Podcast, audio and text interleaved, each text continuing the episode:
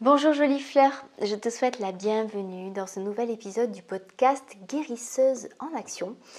Et aujourd'hui, je tente de répondre à cette question, doit-on recevoir tout le monde quand on est thérapeute?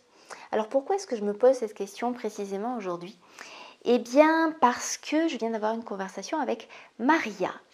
Maria, c'est une des magnifiques thérapeutes que j'ai eu l'honneur d'accompagner dans la formation Médite en fleurs, qui est en train de déployer ses ailes et de euh, proposer ses accompagnements. Et ah, bah, tout ça, ça prend vraiment forme.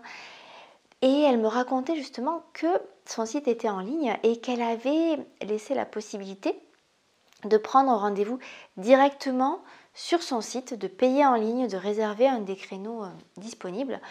Euh, pour des bonnes raisons, hein, parce que ça lui simplifiait euh, la gestion administrative.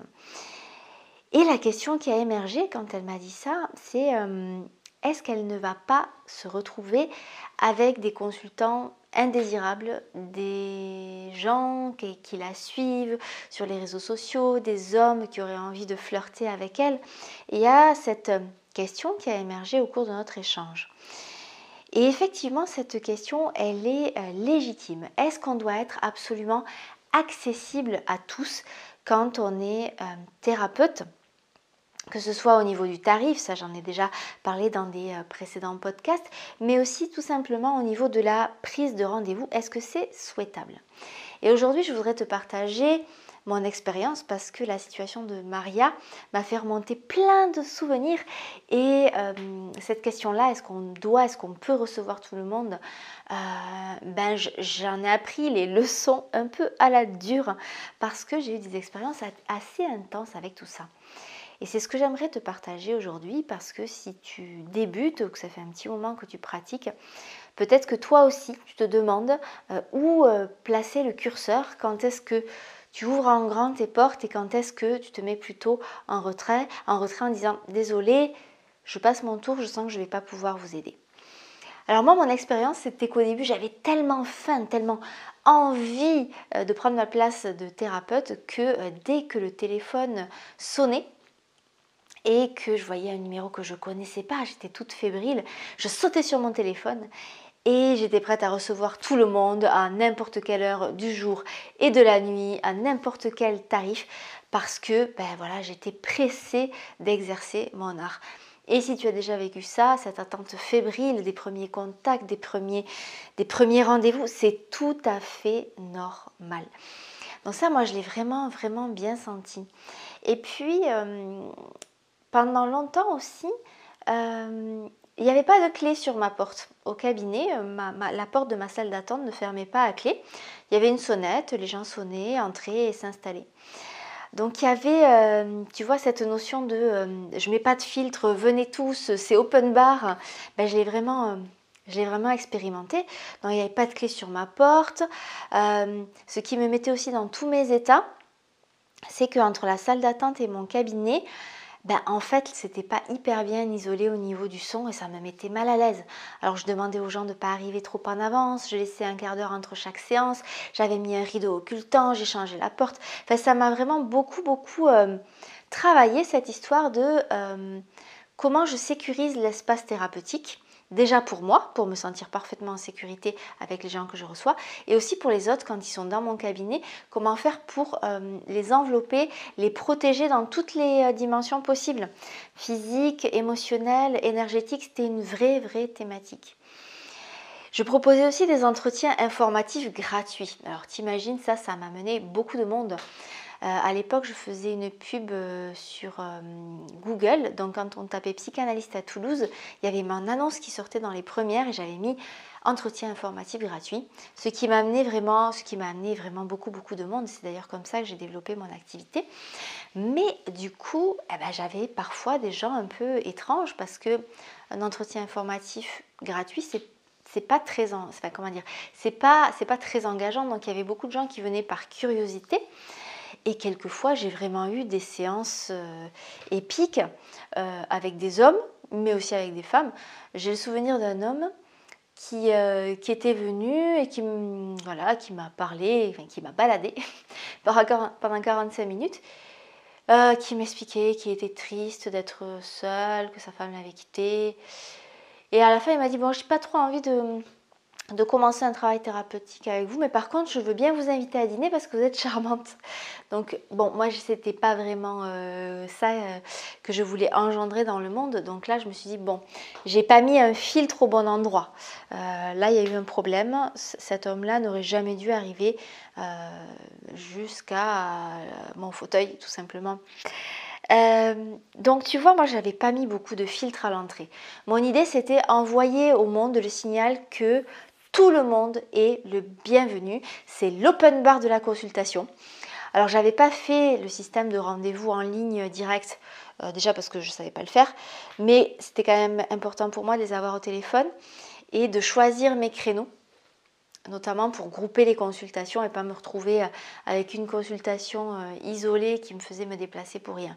Donc ça, j'avais pas fait, mais tu vois que tout le reste, bah, il y avait finalement très peu de filtres avec les portes ouvertes, le bruit qui passe, euh, les entretiens gratuits, c'était la fête quoi, c'était l'open bar. Et j'en ai eu quelques-unes des mauvaises expériences. Bah, je t'ai raconté celle de, de, cet homme venu à un entretien informatif, mais il y en a vraiment eu plein d'autres. Il y en a d'autres aussi que j'ai eu euh, au téléphone. Alors ce que je faisais pas mal au début parce que j'avais pas compris, c'était décrocher n'importe quand, même quand j'étais pas franchement disponible. Et quelquefois, euh, je me retrouvais à prendre un rendez-vous en urgence, en sortant mon agenda sur un bout de trottoir, en notant un rendez-vous. Et euh, le problème de ça, c'est que ça ne me laissait pas le, temps pour sentir qui j'avais en face. Et quelquefois, là aussi, je me retrouvais avec des personnes ben, que je ne pouvais pas aider tout simplement Très souvent, c'était euh, des, personnes qui étaient dans un grand état de confusion, souvent sous traitement médical lourd. Et euh, ben moi, j'avais pas les outils pour les aider. Clairement, c'était pas de ma compétence. Et puis en plus, c'était pas, c'était pas mon désir. Bon, ça, ça m'est arrivé plein de fois. Donc j'ai fini par comprendre. J'ai fini par comprendre.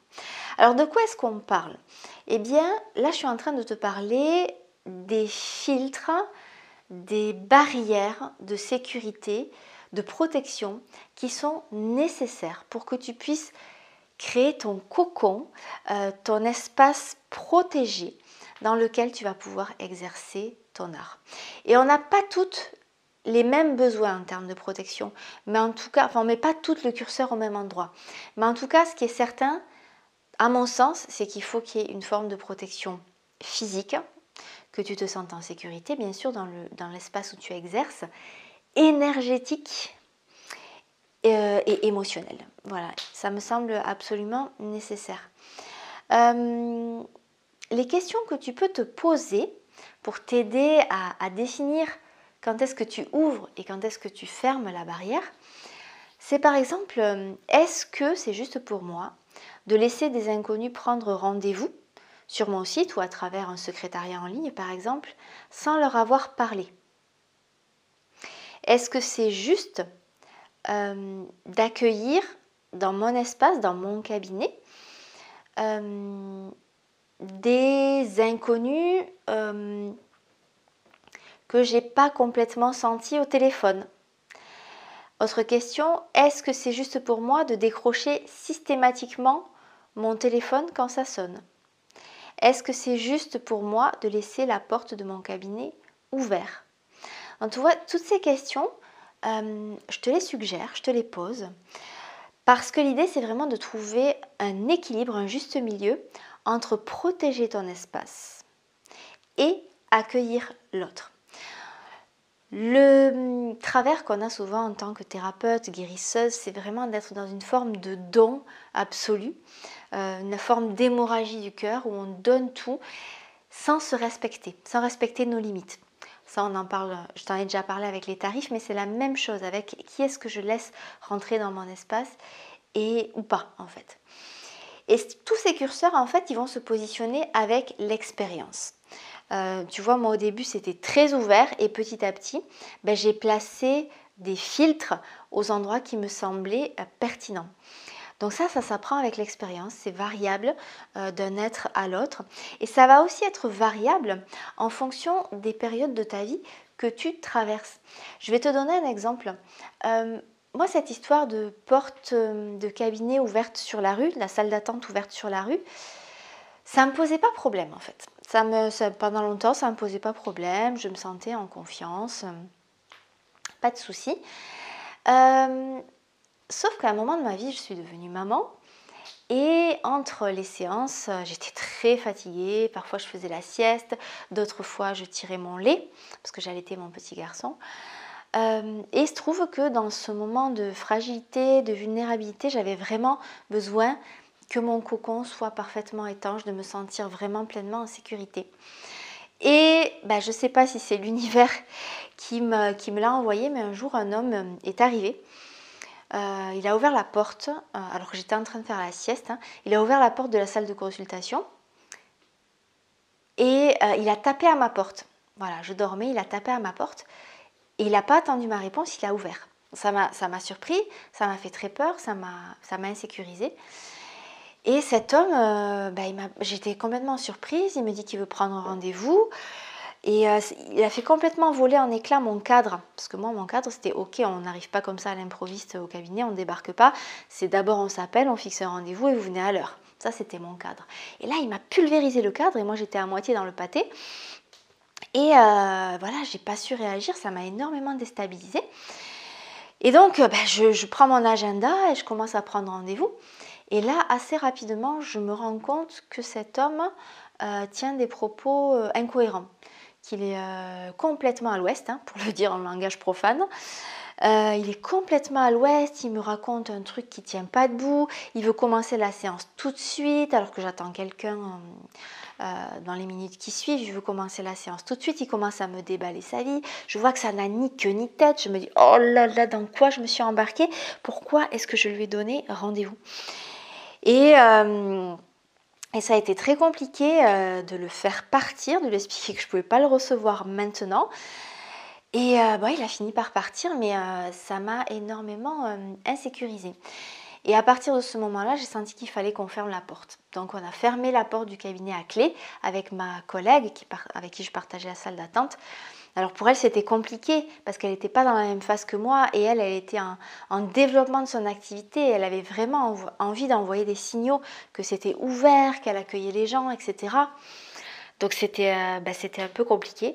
Mais on a, elle a entendu mon besoin et on a fini par mettre la, bah, une, serrure sur cette, sur cette porte. En tout cas, pas de poignée depuis l'extérieur. On pouvait sortir, mais on ne pouvait pas rentrer comme ça. Il fallait que les gens sonnent et qu'on aille leur ouvrir. Voilà, donc tout ça pour te dire que c'est vraiment, ces curseurs, ils peuvent évoluer en fonction euh, de là où on en est dans notre vie, que euh, ça se met petit à petit en place euh, au fil des expériences qu'on vit. Et moi, ce que je voulais te dire, c'est que tu n'es pas obligé de recevoir tout le monde en thérapie, loin de là. L'idée, c'est vraiment de ne pas se placer dans le rôle du sauveur, qui va courir, qui va voler euh, à l'aide de tous ceux qui euh, lui demandent.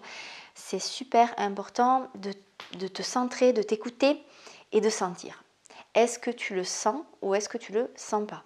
Est-ce que celui qui est en face de toi, tu sens que tu vas pouvoir l'aider Tu sens que tu as envie de l'aider Ça aussi, c'est important. Ou pas? Et euh, par expérience, c'est vraiment quelque chose d'hyper, hyper important à écouter les fois où je ne me suis pas écoutée là-dessus, soit parce que je me disais, oh, mais en ce moment, j'ai pas trop de monde, allez, tant pis, je le prends, soit parce que euh, la personne qui était en face de moi m'a m'a touchée, m'a attendrie, et même je me dis, ah, ça va être difficile, lui, il me met mal à l'aise, mais bon, en même temps, il est tellement euh, en souffrance, en galère, je vais essayer. Bah, c'était jamais, jamais une bonne idée.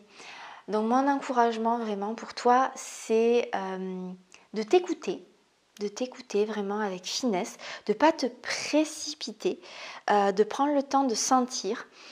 Par exemple, au lieu de décrocher systématiquement le téléphone, ben, leur laisser l'opportunité de laisser un message. Et là déjà, tu vas voir si c'est cohérent, comment la voix est posée, tu vas, tu vas sentir beaucoup de choses. Et tu vas sentir si tu as envie de rappeler en disant, ben oui, on peut prendre rendez-vous. Alors, ah ben non, désolé, j'ai plus de place, par exemple. Euh, de te laisser vraiment des espaces pour sentir et de savoir qu'à tout instant, tu as le droit de euh, te retirer, de dire ben là, euh, je le sens pas ou je le sens plus ou je vous envoie plutôt vers ma collègue parce que je sens que votre demande, je ne peux pas l'accompagner, par exemple. Savoir dire non, tout simplement, et, euh, être à l'aise avec cette notion de, barrière, tantôt perméable et tantôt opaque, avec les personnes qui nous sollicitent. Voilà, j'espère que euh, ça t'aide. Ça, c'est souvent des questions qu'on se pose quand on commence à avoir un peu de monde, euh, quand on commence à recevoir des gens. Mais elles sont vraiment euh, fondamentales pour ton intégrité en tant que guérisseuse, en tant que, en tant que thérapeute. ça fait partie des enseignements que je transmets dans le cadre de la formation pro Méditant Fleur où on, met un soin, l'accent vraiment de façon particulière sur le fait de ne pas tomber dans le piège du sauveur et de ne pas euh, vouloir aider tout le monde au-delà de nos capacités d'intégration, de ne pas, se faire mal, d'être dans le pur respect de qui on est, le pur respect de notre, de notre essence. Donc voilà ce que je voulais te dire aujourd'hui et je te dis à bientôt pour de nouveaux épisodes.